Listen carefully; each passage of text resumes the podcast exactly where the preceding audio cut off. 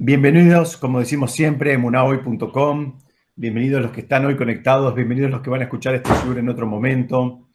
Este es un shiur especial, especial por dos sentidos. Primero porque em, lo vamos a hacer también para que sea Lelunishmat, eh, una compañera nuestra de estudio muy querida que se, nos fue hace un poquitito más de un mes, estamos todavía en la semana del mes, eh, muy joven, de manera eh, imprevista, creo que nunca se espera, pero cuando es una persona tan joven todos pensábamos que, que, bueno, que el, panorama era distinto del que, teníamos, que Hashem tenía en su cabeza.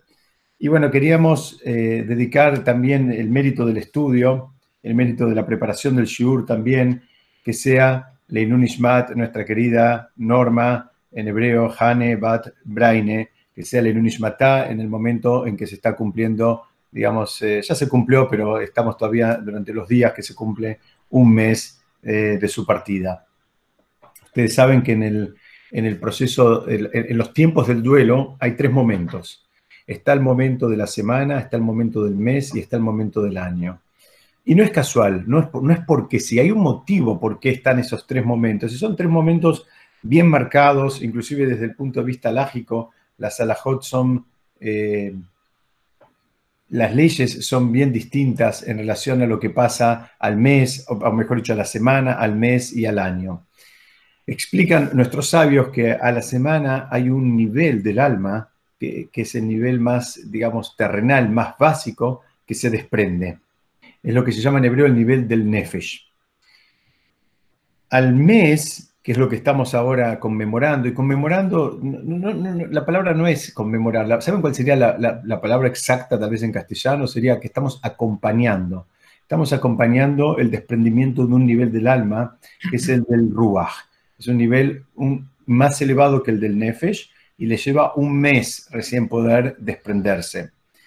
Y hay un nivel todavía más elevado, que es el que se va al, recién al año, que es, eh, en, hebreo, la palabra es neshama, en castellano no tenemos tantos sinónimos. Nosotros decimos alma, algunos dicen alma y espíritu, pero en hebreo tenemos tres términos bien marcados para diferenciar tres niveles del alma y que son, eh, digamos, como, como un nivel más superior al otro. Entonces repetimos, el nivel del nefesh, parte a la semana, el nivel del Ruach parte al mes, que es el que estamos acompañando ahora con, digamos, con estas palabras de Torah, estamos acompañando la partida de ese nivel de la Neyamá, de nuestra querida Norma, y hay otro nivel más que lleva un año, eh, digamos, eh, que, termine de, hacer su trabajo y termine de partir. Por último, un concepto que es importante que tengamos claro, hay un nivel de, la Neyamá que queda eh, que queda con el cuerpo. Y por eso es que tenemos la costumbre de ir al cementerio y en determinadas fechas, etcétera, etcétera, porque hay un nivel del alma que queda. Entonces, bueno, vamos a, por favor, acompáñenme, vamos a hacer este, este, este shiur, eh, Norma, Hana, Bat, Braine. Yo, la verdad, cuando preparé, tenía dos ideas para compartir con ustedes y voy a tratar de hacer un poco de cada una. Una idea que tengo, la verdad, ganas de compartir. Yo en algún momento grabé un shiur y en, en, eh, eh, en, esta misma semana, en la, la fiesta del Agua Omer, eh, pude decir este, mm, una idea central, pero la quería compartir con ustedes de adentro porque me parece que es una idea muy importante y es una idea que se estudia en esta fecha. Tiene que ver con Omer. Lagba Omer estamos, eh, fue el lunes, hoy es jueves, estamos apenas a, 72 horas, pero explica a nuestros sabios que la, influencia de una determinada fecha eh, sigue durante toda la semana. No, pensemos que hay un corte y se terminó. Hay una influencia. Entonces, eh, y vamos a ver que todavía es más. este concepto tiene que ver no solo con, con, con sino tiene que ver con el periodo, periodo entre Pesach y Shavuot. O sea, eh, el agua Omer es un hito, pero la, influencia continúa. ¿A qué me refiero? Hay una pregunta gigante acá. Hay una pregunta gigante que tiene que ver con, esta, la muerte de los 24.000 alumnos de Rabbi Akiva. Y la pregunta que, que creo que cualquiera de nosotros nos podemos hacer es, ¿y el maestro no se dio cuenta? Es decir, las fuentes dicen, eh, estoy citando, tengo, tengo acá este, los libros acá conmigo, estoy citando eh, la, la Gemara que en el Tratado de Ibamot dice que Rabbi Akiva tenía 12.000 pares de alumnos. Y, dice que ellos terminaron, murieron en un periodo, y es justamente el periodo que va entre Pesach y, y, y la murieron en un periodo, pero no murieron el mismo año. Era todos los años, hay distintas opiniones, pero la opinión más aceptada es que durante nueve años morían en, esta, en, estas semanas que van entre Pesaj y la Guaomar. Y la Gemara trae, el Talmud trae un motivo por qué morían estos alumnos, y dice porque mi porque no se honraban los unos a los otros. Es decir, no se, respetaban, podemos también decir. Entonces, sigue estando la pregunta gigante acá. ¿Qué pasó acá? Eran súper digamos, eh, elevados, eran personas que sabían mucha Torah, tenían uno de los grandes maestros que tuvo la historia de la humanidad, que era Rabbi Akiva.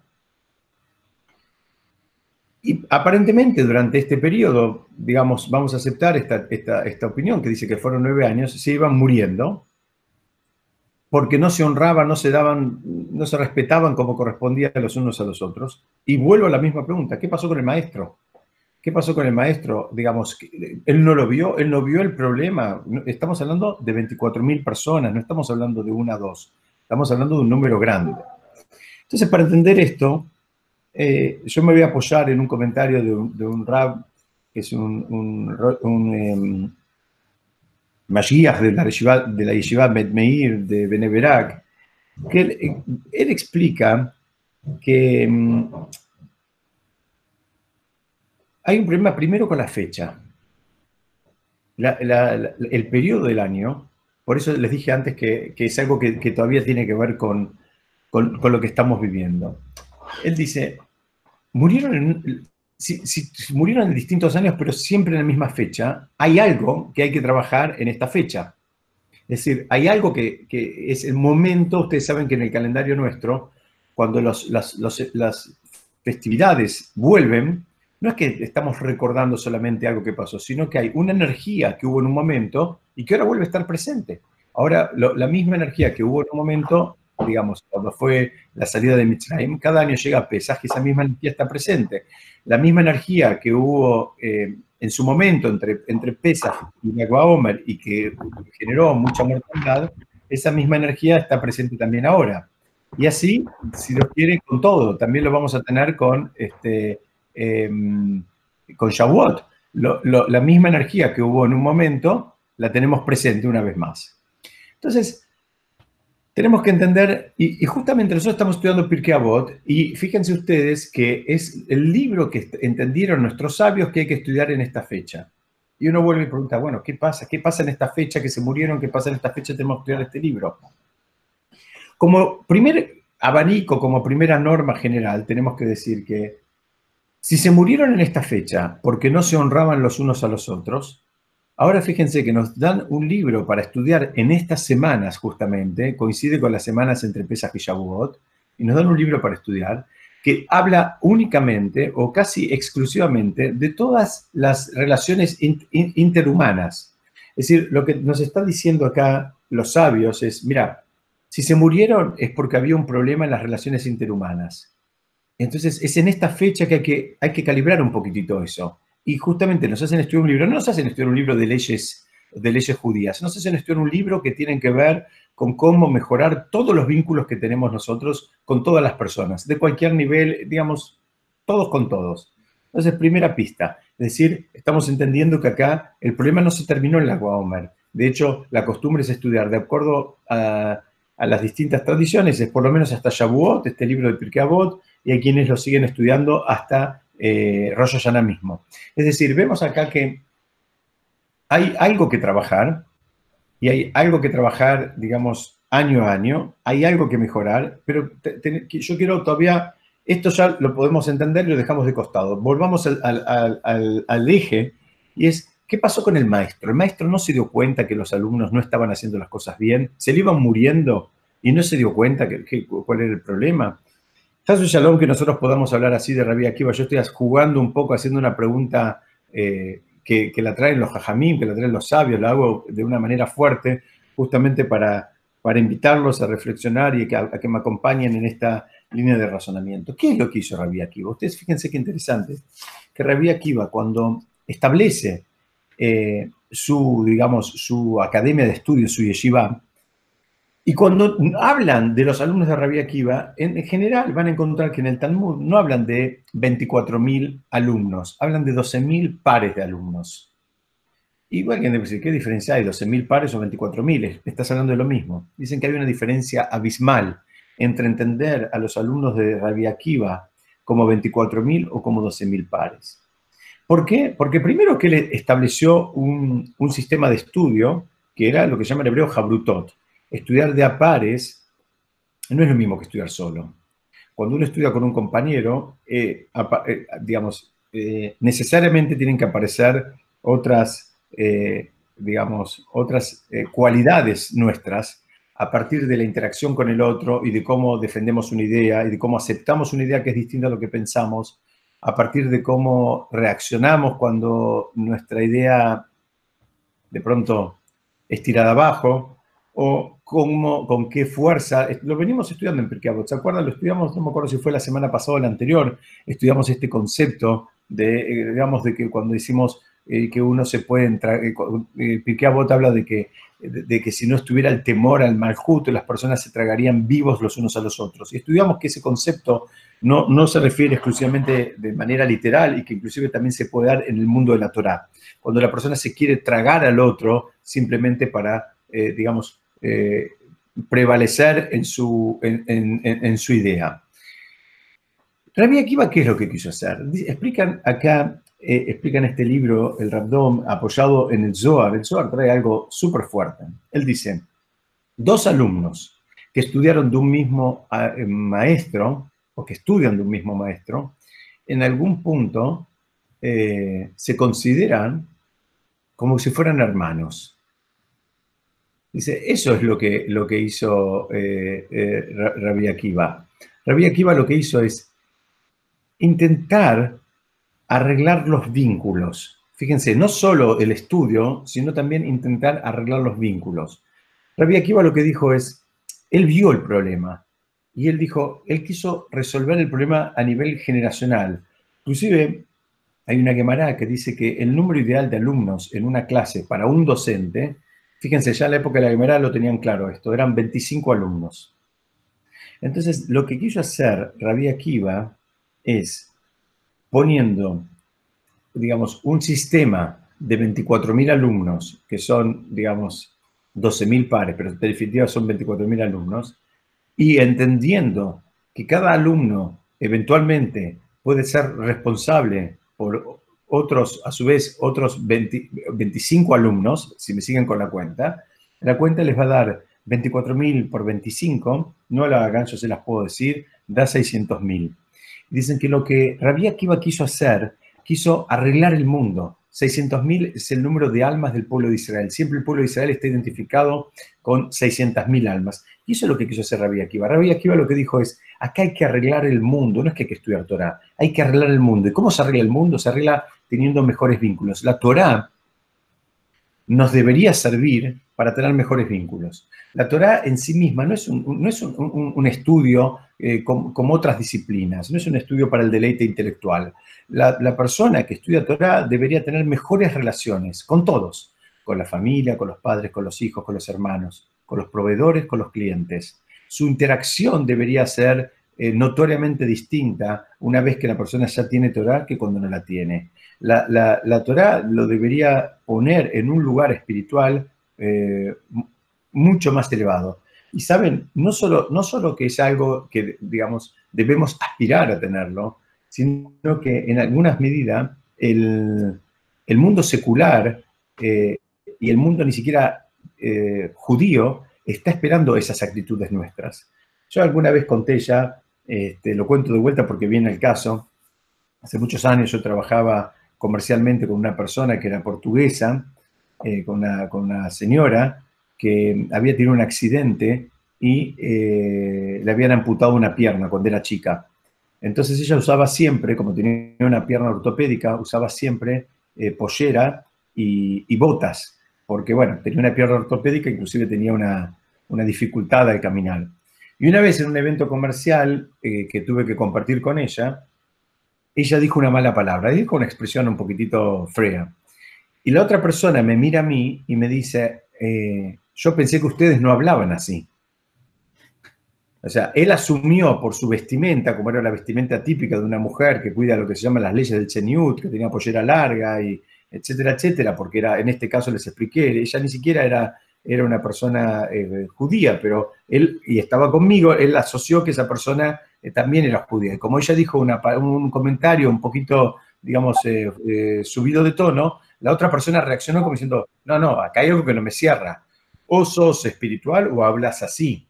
Bueno, ese ejemplo que me tocó vivir en persona es en definitiva lo que pasa todo el tiempo y lo que están esperando nuestra reacción. Créanme que en general están, ponen una vara muy alta y esperemos estar, siempre a la altura de esa vara.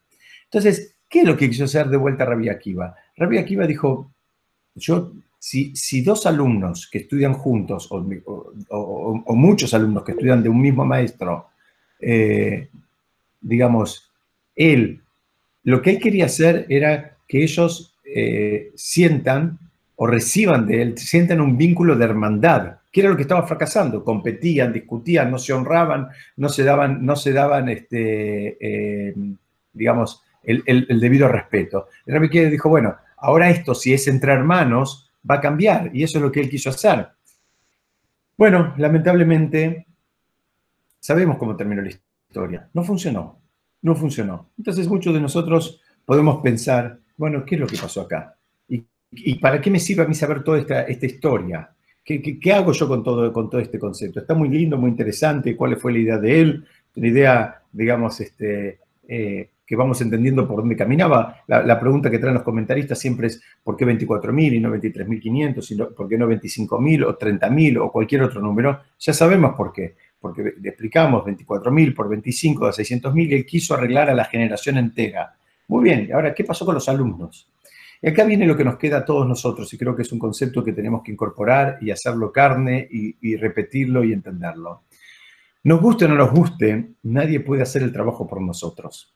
Nos guste o no nos guste, el trabajo espiritual, cada uno lo tiene que hacer y cada uno tiene que pasar el desafío. Y les voy a dar una peor noticia. Ni siquiera lo podemos hacer nosotros por nuestros hijos. El desafío del crecimiento espiritual es absolutamente personal e, e, intransferible. Nos encantaría a nosotros, seguramente van a compartir conmigo esta idea, poder transferirle a nuestros hijos nuestros logros espirituales, muchos o pocos, pero de manera que ellos arranquen, si nosotros arrancamos del nivel cero y ahora estamos en el nivel 3, supongamos en una escala de miles, no importa, nos gustaría que nuestros hijos empiecen del nivel 3 y que no tengan que empezar del nivel 0.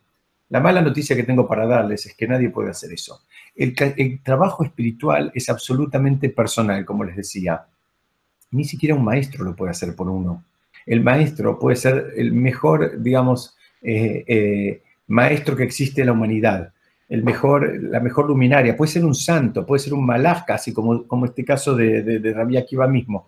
Pero si el trabajo espiritual no lo hace el alumno, no hay nadie que lo pueda hacer por él. No importa con quién estudiaste, no importa cuánto nivel tenía tu maestro. Lo que va a importar es cuánto vos te esforzaste, cuánto vos hiciste el trabajo del refinamiento, cuánto vos te enfrentaste con el desafío y cuánto vos pudiste resolver el problema. Lo que hizo o no hizo el maestro es un tema de él. Él te puede ayudar, te puede guiar. Yo siempre repito una frase que eh, la, decía, discúlpenme la fuente, la decía, eh, ¿saben quién la decía? La decía Kung Fu, en la serie famosa de los años 70, 80.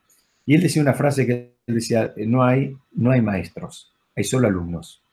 Y yo creo que la visión de la Torah va por el mismo camino. La visión de la Torah piensa que en definitiva el valor es el, la diferencia la termina siendo el alumno con su trabajo el maestro, por más elevado que sea, eh, no, no hace el trabajo del alumno, no tiene manera cómo hacerlo. Y esto es lo que tenemos que aprender del agua Omer.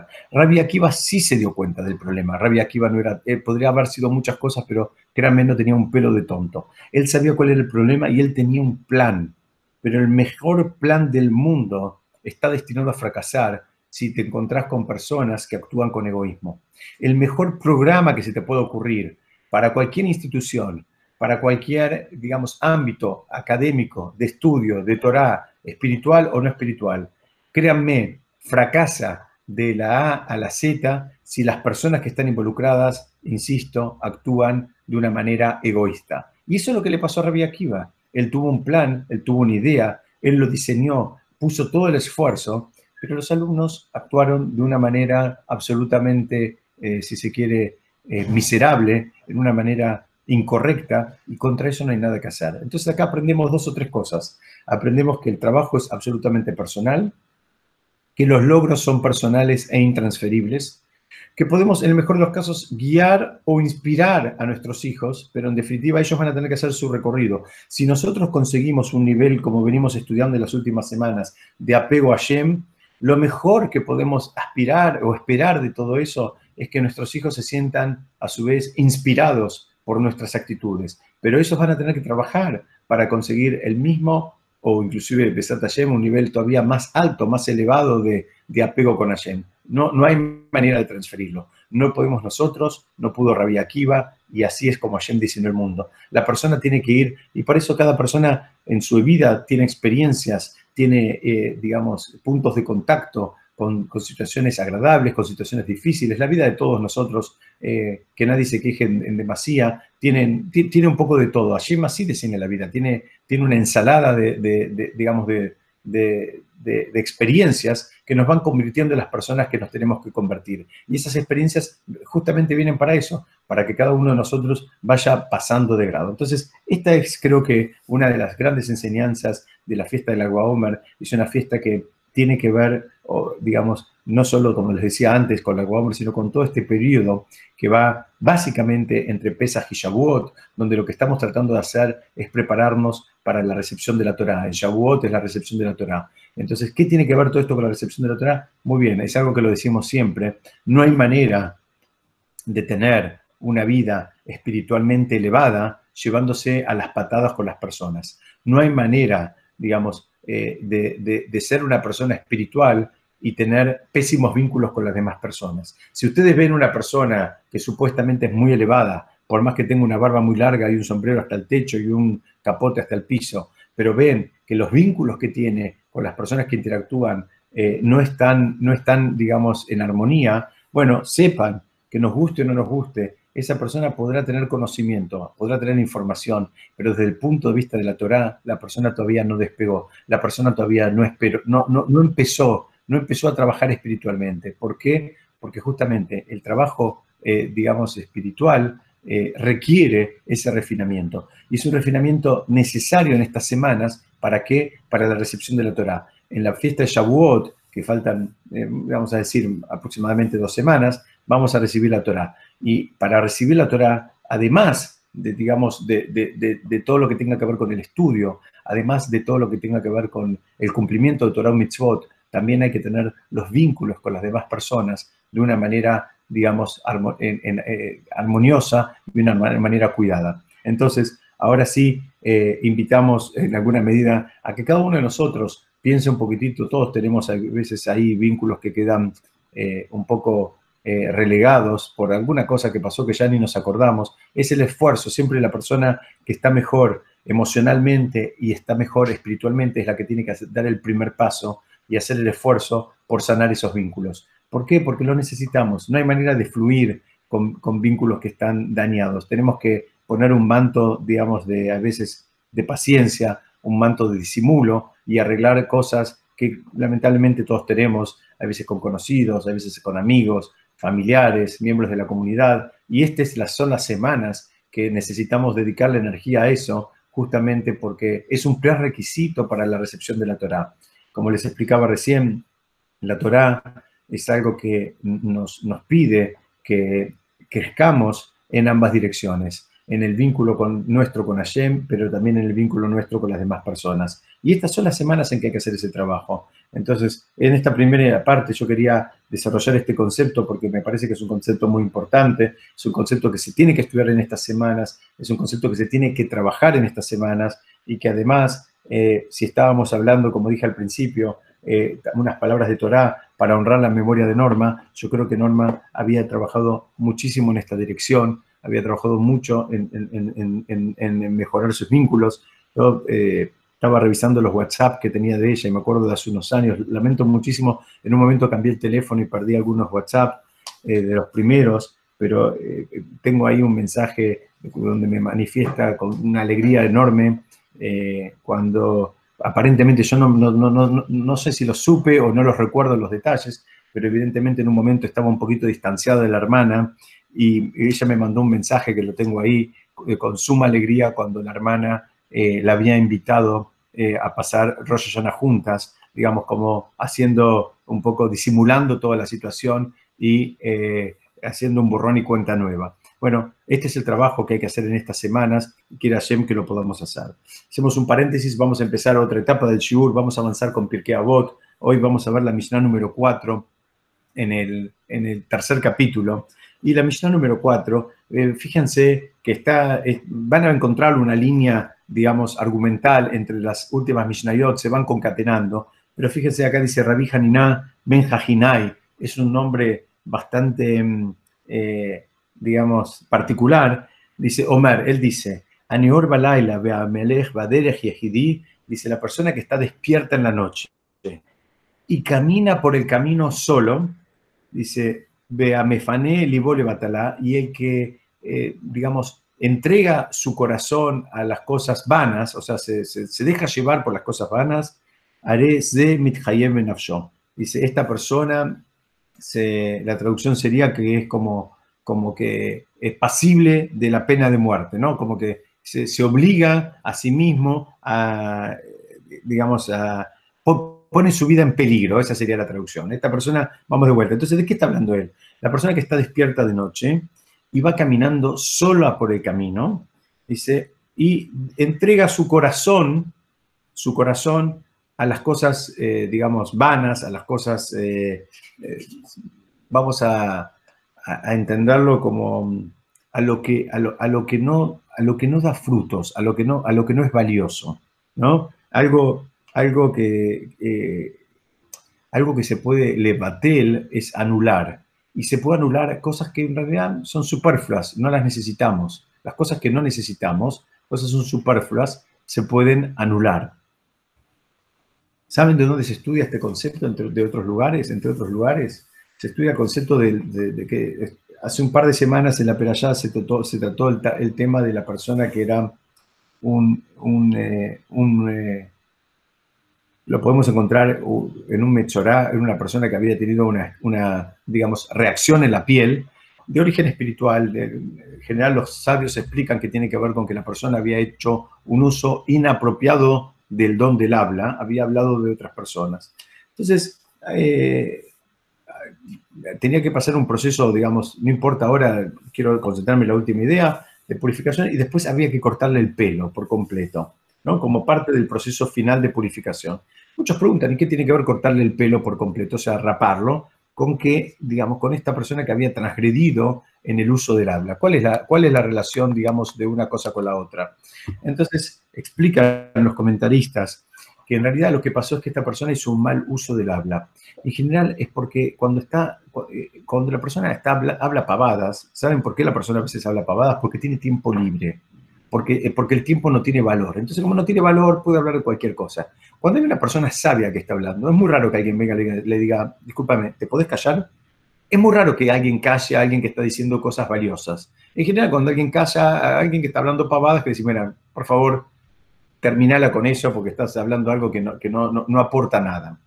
Dice, bueno, la, simbología que hay detrás de, cortar el pelo es que el pelo, eh, por más que en general es algo que, digamos, es parte del cuerpo humano, por supuesto, y es algo que, nos gusta y que lo cuidamos y que, eh, en, fin, más, más y más las mujeres todavía, pero más allá de todo eso, dice, el pelo es algo superfluo la persona sin pelo puede vivir perfectamente y puede cumplir todas sus funcionalidades tal cual como Hashem lo diseñó. La persona peladita o con pelo, con, trenzas, este, puede desarrollar los desafíos que vino a hacer este mundo de la misma manera, no tiene ningún problema con eso. Lo que, la, simbología que hay detrás es que cuando la persona está hablando demasiado es porque hay, muchas cosas superfluas ahí dando vuelta, hay muchas cosas que no tienen valor. Entonces le sacamos el pelo como para marcar que él también tiene que sacarse de encima esas cosas que, digamos, si las tiene o no las tiene, esos vínculos, esas rutinas, esos espacios, que si va o no va es indistinto. Esa es la forma en que se arreglaba el proceso de purificación de un Mechorá. Y acá habla también de eso. Vamos a retomar un poquitito. Dice, yo quiero ver primero, contarles algún, un poquito, digamos, de, la biografía del sabio protagonista de nuestra Mishnah. Eh, hablan de él mucho en el tratado que tuvo. Era justamente uno de los alumnos de Rabbi Akiva, él este, este, este Taná, este hombre de, la época de la Gemara, era eh, alumno de Rabbi Akiva. Y hay una historia que una, después de casarse, trae el tratado eh, que tuvo, que él después de su casamiento se fue a estudiar. Y también se fue a estudiar. Se ve que la época era, era así como estudiaban. Estudió 12 años. Y cuando él volvió a la casa, eh, no encontraba ni siquiera el camino digamos, dónde, cómo llegar a su casa. Había cambiado la ciudad, ustedes saben, en 12 años en cualquier lugar normal del mundo cambian los accesos, cambian las cosas, no está todo igual. Entonces no encontraba su casa y en un momento él fue y se sentó al lado del río y escuchó que alguien le gritaba a una nena, eh, la hija, le decían, hija, hija de Jajinay, eh, como que la llamaban y le, le, decían que por favor ayude a cargar el agua. Entonces él se dio cuenta que esa nena era su propia hija. Entonces la siguió y llegó a la casa. Cuando llegó a la casa, la esposa al verlo, se murió en el momento, no sé, de la emoción, del susto, entiéndalo como ustedes quieran, pero se murió. Dicen que él en ese momento le hizo una tefila a Shem y le dijo a Shem, ¿cómo puede ser esta mujer que me acompañó y que, digamos, y que estuvo dispuesta a sacrificarse y educar a los chicos sola con tal de, digamos, de que yo pueda estudiar Torah y esta es la recompensa? Dice, bueno, tú fue meritorio de que se produzca un milagro y esta mujer volvió, volvió a, la vida, ¿no? La, la, revivió. Eh, Rabbi Hanina Ben Hanina, perdón, fue ejecutado por los romanos, es uno de los diez mártires. Y eh, el Midrash trae que él, desde la edad de 12 años hasta los 95, hizo ayuno. Hacía ayuno durante el día, no comía durante el día, seguramente comían algo durante, noche, durante la noche. Y el día que lo, ejecutaron era la eh, víspera de Shabbat, era el, viernes a la tarde, entonces le dijeron, Rab, ¿quiere probar algo antes de que, ya se sabía que lo iban a matar? Y él dijo, durante todos estos años no comí durante el día, tampoco voy a comer ahora. O sea, como diciendo, yo siempre me privé y, no quise. Y trae ahí la Gemara que él terminó falleciendo en el mismo momento en que estaba haciendo el Kiddush para Shabbat. fue una, una, una, muerte muy trágica, una pérdida muy grande, era un sabio muy, muy grande. Entonces, vamos a ver ahora un poquito la Mishnah de adentro. ¿Qué es lo que está diciendo? El que está despierto de noche. ¿Cuál es el problema si está despierto de noche? Entonces, hay varias, hay varias lecturas de cuál es el problema de que está despierto de noche. El primer, problema es que la noche, en realidad, como primera norma es, trabajamos de día, en la época del Talmud, se manejaban de acuerdo al, reloj solar. Entonces, si el, el día empezaba temprano a la mañana, las personas también arrancaban temprano a la mañana. Y si el día terminaba temprano a la tarde, las personas también cortaban. Entonces dicen, bueno, esta persona ya está un poco fuera del, calibrado, digamos, normal persona debería, a la hora que hay que acostarse, acostarse, y a la hora que hay que levantarse, levantarse.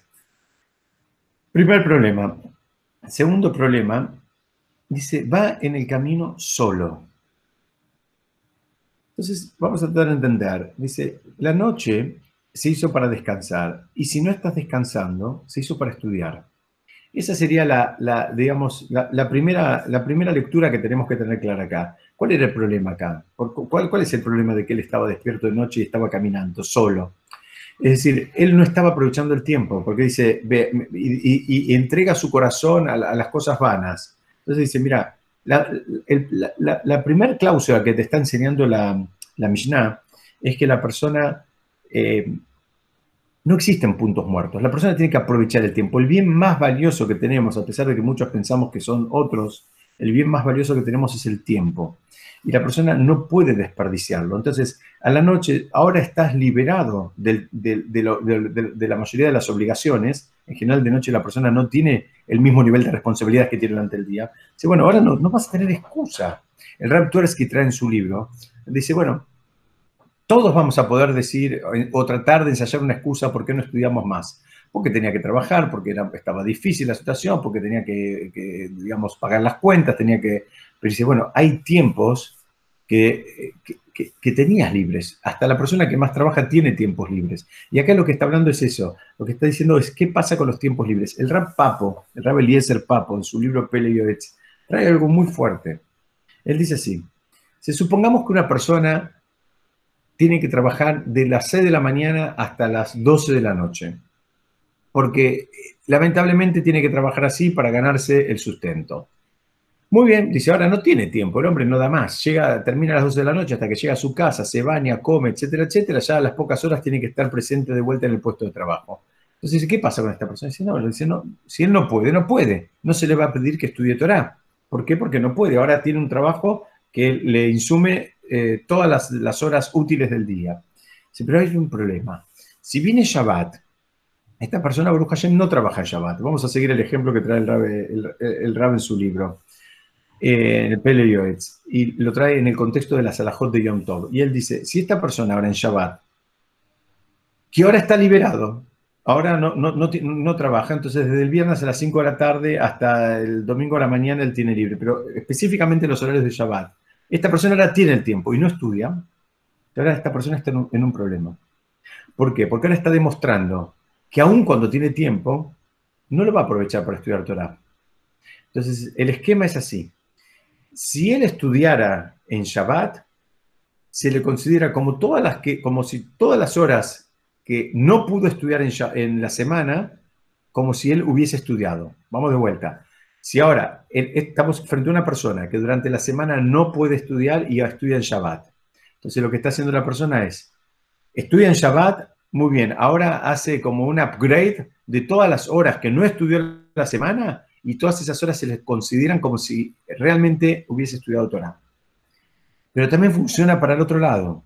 Ahora viene Shabbat y él no estudia Torah, se considera como que las que no estudió en la semana y las que no estudió en Shabbat se multiplican. ¿Por qué? Porque está demostrando que él ahora no le importa, no le interesa, no quiere. Si le re importa y no puede, ni bien tiene un minuto libre, tiene que agarrar y, dedicarle. Y esto, ustedes podrían pensar que esto no tiene nada que ver con nosotros, pero explican, explica inclusive el Raptores que trae en su libro, que esta misión tiene que ver con todos y cada uno de nosotros en todo momento, lugar y en toda generación. ¿Qué significa esto? Todos tenemos que intentar, eh, digamos, entre comillas, robarle tiempo a otras actividades. Nadie tiene tiempo de nada. Todos, en realidad, cuando tenemos que hacer algo, terminamos empujando otras cosas para, para, conseguir el espacio. Ahora, eh, pensemos una pavada, la persona se tiene que hacer una visita al dentista, nadie tiene tiempo para ir al dentista, pero bueno, si ahora tiene una molestia, el tiempo se lo hace. Cuando hay algo valioso, la persona mueve otras cosas y le asigna un lugar. Sí, bueno, lo mismo pasa con el estudio de Torah. Nadie tiene tiempo para estudiar Torah. Todos tenemos que trabajar, estar con los chicos, estar con la familia, hacerte filar, etcétera, etcétera, etcétera. Todos estamos corriendo. Ahora, ¿qué pasa? Cuando algo es valioso, el tiempo empieza a pesar. Y la, invitación de los sabios es aprovechar tiempos que inclusive eh, podrían ser tiempos nulos. Por ejemplo, cuando uno va en el auto. En lugar de ir escuchando la radio, que no nos va a decir nada, que nos ayude en nada, que no van a ser otras cosas que, que, cosas vanas las que escuchemos, en lugar de usar el tiempo para eso, a usar el tiempo para tratar de crecer en, en Torah y escuchar una clase, escuchar eh, o repasar algo, inclusive eh, recomienda a nuestros sabios, cuando uno estudia, si puede hasta grabárselo y después uno volverlo a escuchar, que es una forma de, de repasar. Entonces, esta es una primera recomendación que está haciendo la Mishnah, que está diciendo, cuidado con los espacios que los terminás anulando son espacios que, ¿qué significa los anulaste? No es que no existen, es que en realidad de eso que hiciste en ese tiempo no va a quedar ningún fruto. Y no hay ningún problema si una vez, en, algún momento uno se quiere relajar y pasar bien un ratito. El problema es cuando lo anulaste por completo. De ese tiempo no quedó nada. Ni siquiera algo divertido, ni algo relajante, ni algo, digamos, que, que renueve las fuerzas. Entonces la persona se tiene que cuidar. Primera lectura. Segunda lectura. Hay un problema acá. Dice, la persona está caminando en el camino sola. Y ese es el problema. El problema es que la persona está sola. ¿Qué significa? En el camino de la Torah y de las mitzvot, la persona no puede caminar sola. No hay forma de que camine sola. ¿Por qué? Porque lo más probable, ¿saben qué? Que se equivoque, que se confunde, que se tropiece. Y lo que está pidiendo acá la Mishnah es que la persona busque un contexto de contención, busque herramientas que lo ayuden a, identificar cuando la persona se está, digamos, desviando del camino, cuando la persona se está mareando, cuando la persona se está confundiendo. Todos nosotros somos muy buenos para con nosotros mismos, todos nosotros somos muy condescendientes, todos nosotros somos muy mimosos para con nosotros mismos. Entonces necesitamos tener un contexto que incluya eh, compañeros de estudio, maestros, eh, digamos, toda una estructura que nos ayuden a que no nos, a que no nos desviemos de donde tenemos que estar. Eso es un poco la, digamos, la, lectura, digamos, un poquito más profunda que podemos hacer acá. Acá dice, acá el problema es que la persona no solo en la noche, que es un momento de oscuridad, un momento de oscuridad, no lo piense solamente eh, como algo físico, como porque está más oscuro porque es de noche. Un momento cuando habla de la noche, habla que cuando las cosas no están tan claras. En general, cuando se estudian estos conceptos, se habla del día y de la noche. Y no está hablando literalmente del día y de la noche, no, o no solo literalmente, sino está hablando, cuando, es, cuando son momentos oscuros, es que la, lectura de lo que está pasando es más difícil, no es tan clara. Y los momentos más claros son cuando eh, eh, todo lo que está pasando lo podemos entender. La relación causa-consecuencia es más clara. El rey David dice, Leagid baboker hasdeja leilot. Dice, decir en la mañana, ¿qué significa la mañana? Cuando las cosas están claras, uno puede ver el Gesed de Hashem. ¿Qué significa esto? Cuando, cuando me va bien y lo veo y es claro y notorio que me está yendo bien, puedo hablar de, de, la bondad de Hashem. Dice, pero el Pasuk termina en el Teilim, Bemunat leilot dice, pero cuando, cuando las cosas están más oscuras, ahí tengo que sacar a relucir la emuná. La emuná, explicamos siempre, es un concepto que es mucho más profundo que la fe. Es un concepto que tiene que ver con entender eh, que Hashem está manejando el mundo, que Hashem no se equivoca, que Hashem no se fue a ningún lado, que Hashem no quiere que suframos. Es un concepto muy profundo. Y acá lo que está diciendo lo mismo. Dice, la persona que está en la noche y quiere hacerlo solo, cuidado. Persona cuando tiene un momento difícil, necesariamente tiene que buscar motivadores que lo eleven, que lo lleven en el camino correcto. ¿Por qué? Porque lo más probable es que termine, digamos, pateando el tablero, que es lo que no queremos que pase. Un momento de oscuridad, la persona tiene que tener los anclajes emocionales y espirituales que le permitan a él pasar ese momento, digamos, de oscuridad. Dice, y, pero esta persona quiere hacerlo solo. Entonces, como lo quiere hacer solo, quiere decir, él piensa que él puede, o no lo quiere compartir, o él piensa que es Superman, en fin, puede ser el, momento o, la justificación que se les ocurra. Dice, muy bien, él acá está poniendo su vida en peligro. ¿Por qué? Porque la persona suele creérsela y suele creerse que él está en, un, en, el punto de equilibrio, suele pensar que los demás son exagerados, suele pensar que él es el único que le encontró, como estudiamos hace poquito, el punto medio entre el mundo secular y el mundo espiritual. Y entonces ese es el riesgo que, trae esta Mishnah, que dice que tenemos que, cuidarnos, eh, digamos, de, no tropezar con esto. Entonces, haciendo un resumen, eh, lo que está hablando en esta Mishnah es, cuidado con los momentos de oscuridad. Los momentos de oscuridad no significa que son malos, significan cuando, que no tenemos la claridad, como así como en la noche no tenemos la visión clara, no podemos, ver no podemos percibir los detalles, no tenemos el mismo nivel de percepción. Lo que está hablando acá es los momentos de oscuridad, insisto, no necesariamente son, eh, digamos, eh, cosas malas. A veces significa como que no, no, podemos decodificar qué es lo que está pasando. Muy bien, que la persona se cuide de no transitar esos momentos en soledad, sino que busque personas que lo puedan elevar, como estudiamos antes, antes de Pesas, estudiamos en relación a la gada de Pesas, que también teníamos a Rabí Akiva como protagonista, cuando los sabios lo habían ido a ver a Rabbi Akiva, no sé si se acuerdan, pero habíamos estudiado este concepto de que la persona tiene que buscar personas a su vez que lo puedan motivar y lo puedan guiar y lo puedan llevar hacia un camino todavía más elevado.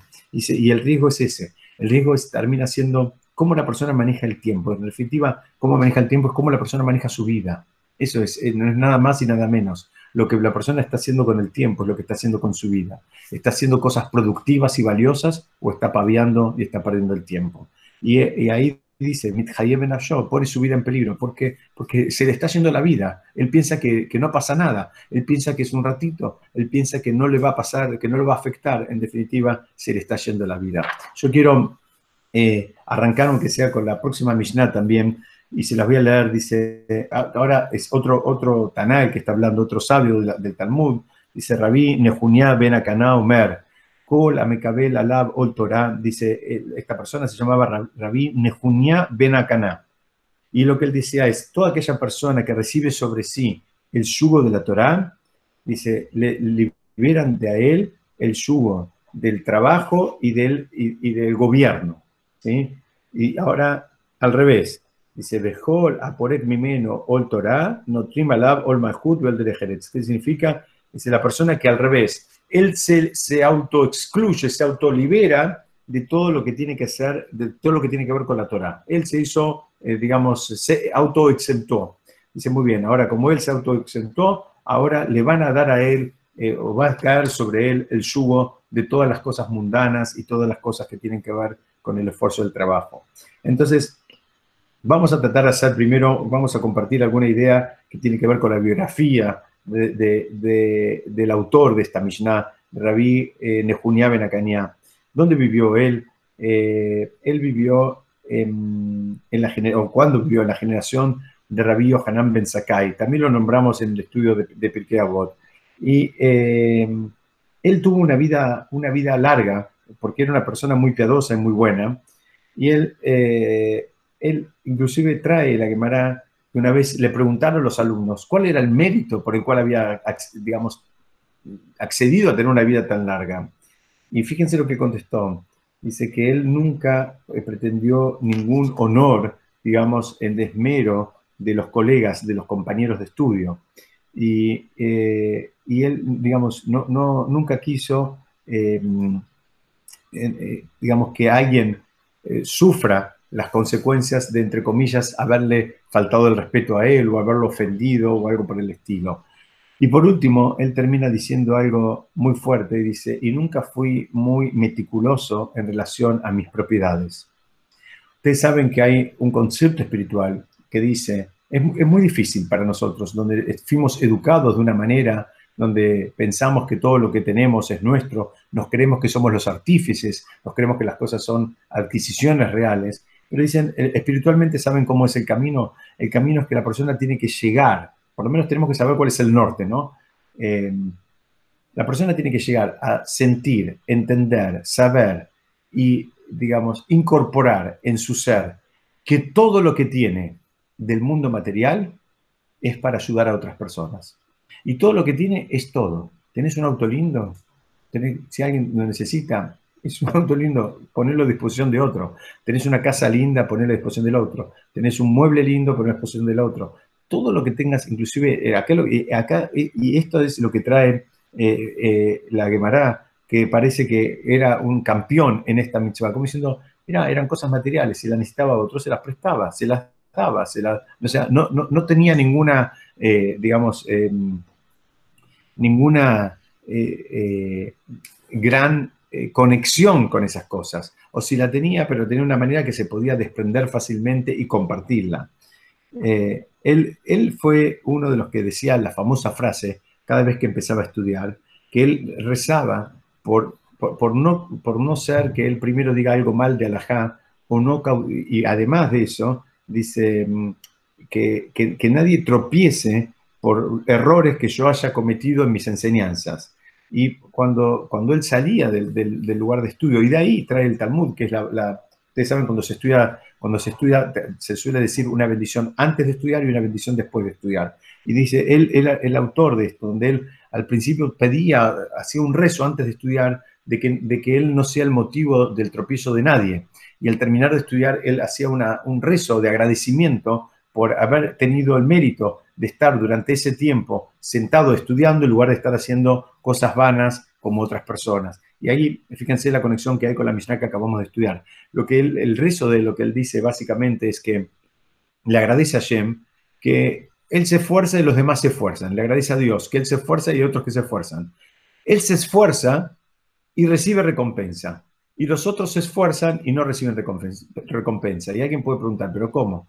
Eh, está bien, yo me esfuerzo en el mundo espiritual y recibo recompensa. Y el otro se esfuerza en el mundo material y no recibe recompensa. Entonces la explicación que dan, hay muchas explicaciones, vamos a compartir una por lo menos, es que la persona que se esfuerza en el mundo material no tiene garantía de que le va a ir bien. No tiene garantía de que el negocio le va a salir bien. La persona en cualquier actividad va a construir un edificio.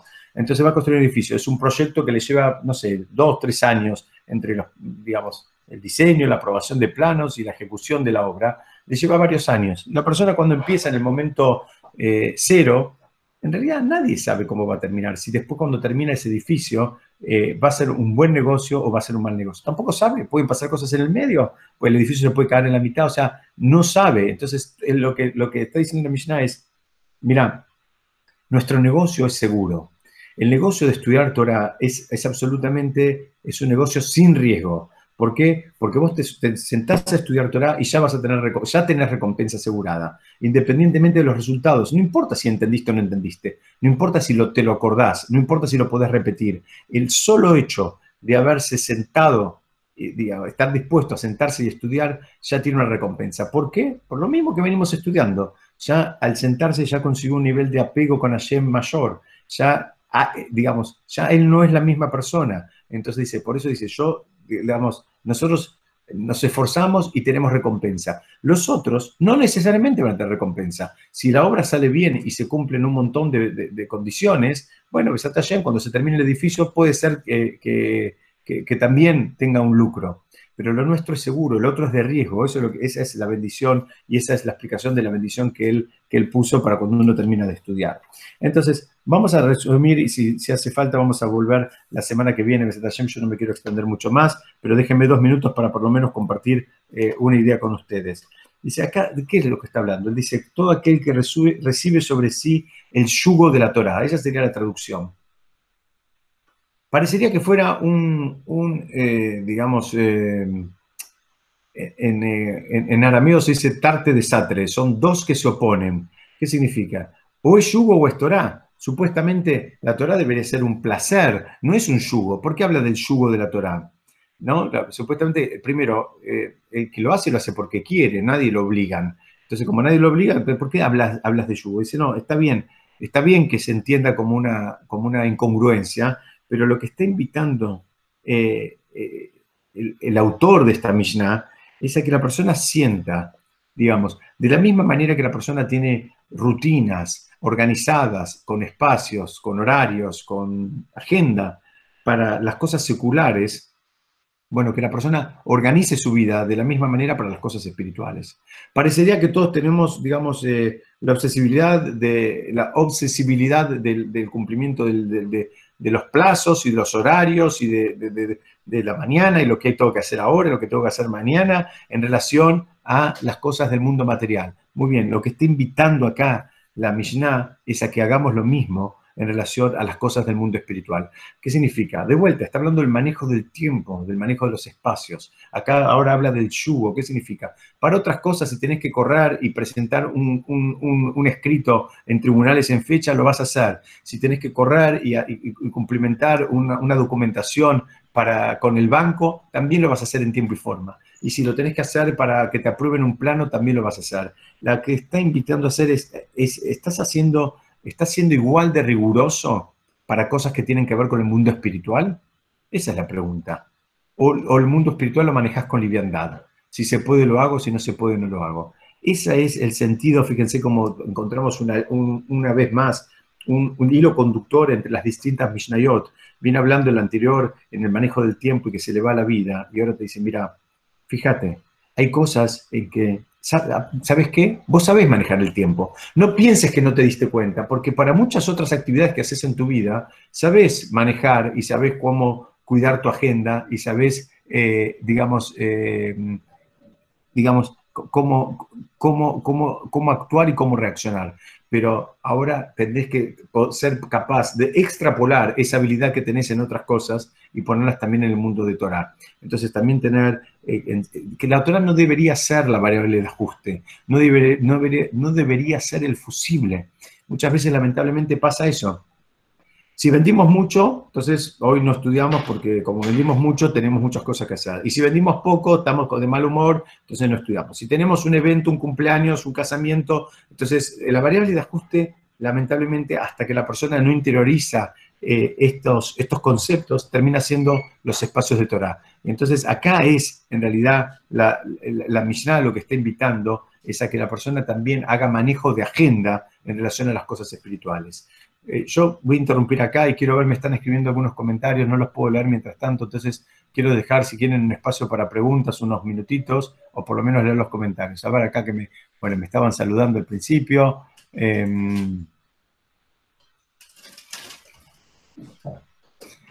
Rabia Akiva, me preguntan acá, cuando Rabia Akiva vuelve a empezar, ya, eh, ya no era necesario que sean pares de alumnos. ¿Por qué? Porque eran más elevados. Es verdad, lo que él intentó no funcionó en su momento. Ahora Rabia Akiva vuelve a empezar. Rabia Akiva vuelve a empezar, entonces dice, esto es parte también de lo que se aprende ahora, lo que se aprende en estas semanas. Lo que se aprende en estas semanas es que es la fuerza de volver a empezar. Fíjense, eh, créanme, y, no me puedo comparar en nada con nadie, y menos con Rabia Akiva, pero créanme que para, para todos los que eh, eh, somos en alguna medida morim, docentes, eh, la partida de un alumno es algo, y estamos honrando hoy la memoria de Norma, créanme que es algo que es sumamente doloroso. Eh, independientemente del vínculo que uno consiguió con la persona, créanme que es, una, es, una, es, realmente muy doloroso. Para Rabia Kiva, que había perdido 24.000 alumnos, ¿cómo creen que se sintió él? Créanme que la mayoría de los restos de los mortales hubiese pateado el tablero y hubiese dicho, bueno, me esforcé durante tantos años eh, 24.000 alumnos y no quedó ni uno, bueno, quedaron cinco. Pero Rabia Akiva tuvo la fuerza de volver a empezar y esa también es la fuerza que hay en este momento. Todos nosotros a veces tenemos cosas pendientes y cosas pendientes que empezamos una vez y empezamos otra y las dejamos. En el mundo secular o en el mundo de la Torah hay una energía en estas semanas como para retomar esa fuerza, aún, eh, digamos, de, de, causas perdidas, de cosas que en otro momento lo intentamos y no tuvimos éxito. Bueno, hay una fuerza para volver a empezar. Y acá me están escribiendo también... Em, ah, muy lindo. Me están diciendo que, que Baruch Hashem también hay personas. Bueno, eso también es parte del objetivo, ¿no? Eh, parte del objetivo es. Eh, ustedes, creo que también pueden leer los, comentarios, se lo digo por el que va a escuchar el audio.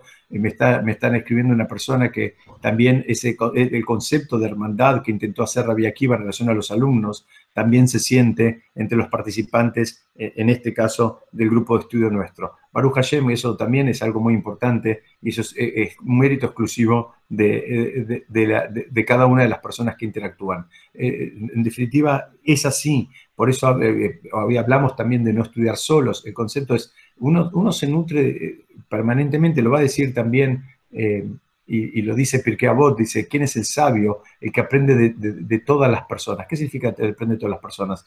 Persona eh, en sus interacciones, inclusive en el mundo de estudio de Torah, no es solamente del docente, también aprende de los compañeros, de los comentarios de los compañeros, de las reacciones y, de cosas que se hablan inclusive fuera, fuera del ámbito de estudio. Bueno, ese es el trabajo, Baruch Hashem, que, que, se está haciendo y que están haciendo las personas. Eso es mérito exclusivo de las personas. No sé si alguna, alguien más me quiere decir algún, algún comentario, alguna, alguna pregunta, como digo siempre en chiste, alguna queja, espero que no.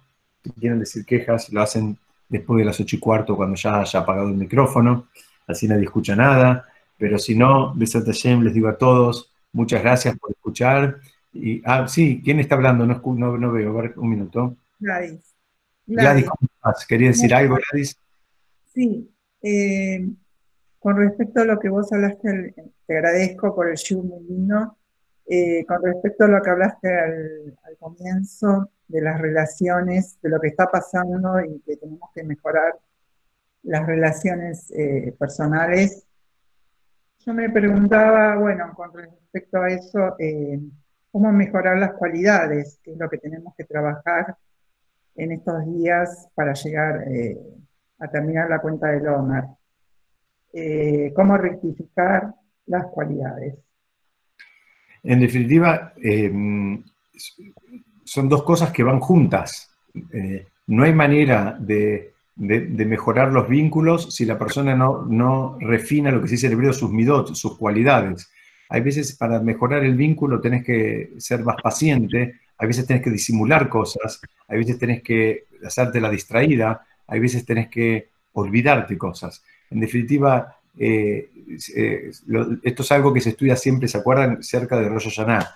De acuerdo como nosotros también juzguemos a las personas, vamos a ser juzgados. El trabajo nuestro no es juzgar a nadie. El trabajo nuestro es entender eh, que, bueno, cada persona tiene sus batallas, cada persona tiene sus desafíos y no somos nosotros los que tenemos que juzgar a las personas. A nosotros lo que nos toca es tratar de mantener vínculos lo más sanos posibles y, bueno, siempre el que está mejor de la cabeza, el que está mejor del corazón, es el que puede dar ese primer paso y disimular. Y ese, es el trabajo que tenemos que hacer.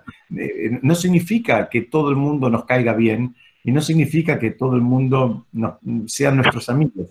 Pero lo que sí significa es que entender que, cada, que así como nosotros sentimos que tenemos una chispa de divinidad, el otro también la tiene el otro también tiene esa chispa de divinidad y es igual que la tuya. Y aunque ahora te muestra algo que no te gusta, bueno, pero la chispa de divinidad la tiene. Entonces, si querés conectarte con el otro, a partir de esa chispa de divinidad, va a ser un trabajo espiritual. Tal vez tiene una actitud que no te gusta en relación, no sé, a la plata o al manejo de, de es impuntual o, es hincha de otro club de fútbol y entonces ya te pone de mal humor. No importa cuál es el motivo de lo que te distancia, concéntrate en las cosas que, te unen. Entonces, de esa manera vas a poder eh, arreglar el vínculo. Si nos, si nos focalizamos en las cosas que tenemos en común y en el mundo espiritual tenemos algo gigante en común, es que como que somos, todos tenemos una chispa de Hashem adentro nuestro. Entonces, cuando miras a otra persona, estás mirando esa chispa de divinidad y no estás mirando todas esas otras cosas que no son más que cosas, en la mayoría de los casos, eh, superfluas, que lo, lo, que hacen es distanciarte. Entonces te concentras en lo que te une, que es algo poderoso y muy fuerte.